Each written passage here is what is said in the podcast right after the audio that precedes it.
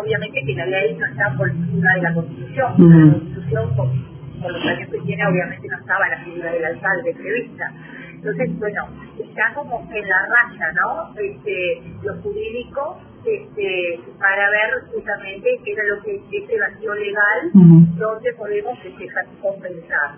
eh, este cambio, bueno, este cambio, no, yo creo que no lo tomo como un cambio, o sea, primero que nada la comisión es la asesora de, el, de, de, este, vamos a decir, del plenario, ¿no? Ellos dicen, bueno, en este caso nosotros recomendamos este archivar porque consideramos que las competencias del alcalde no están en la constitución.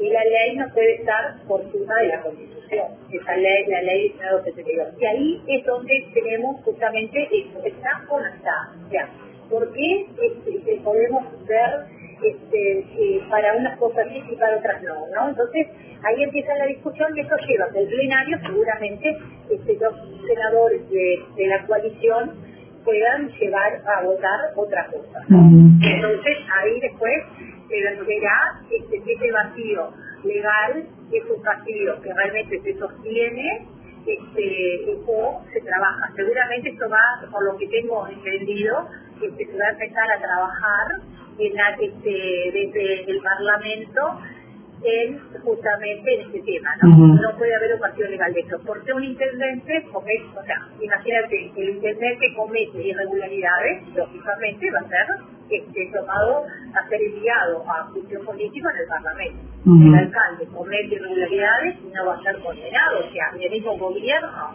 Entonces, es como este, muy este, es, un tema a discutir, ya lo sabemos que hay vacíos legales y que bueno, que hay que empezar a llenarlos porque realmente esto llegó para quedarse en tercer nivel de gobierno, el gobierno municipal, y bueno, las figuras de alcaldes, concejales, lógicamente que también tienen que estar, al igual que los civiles y al igual que este, todos aquellos que son electos por el pueblo con las mismas, este, eh, vamos a decir, compromisos que asumieron y las mismas este, formas de control que tienen los demás, ¿no?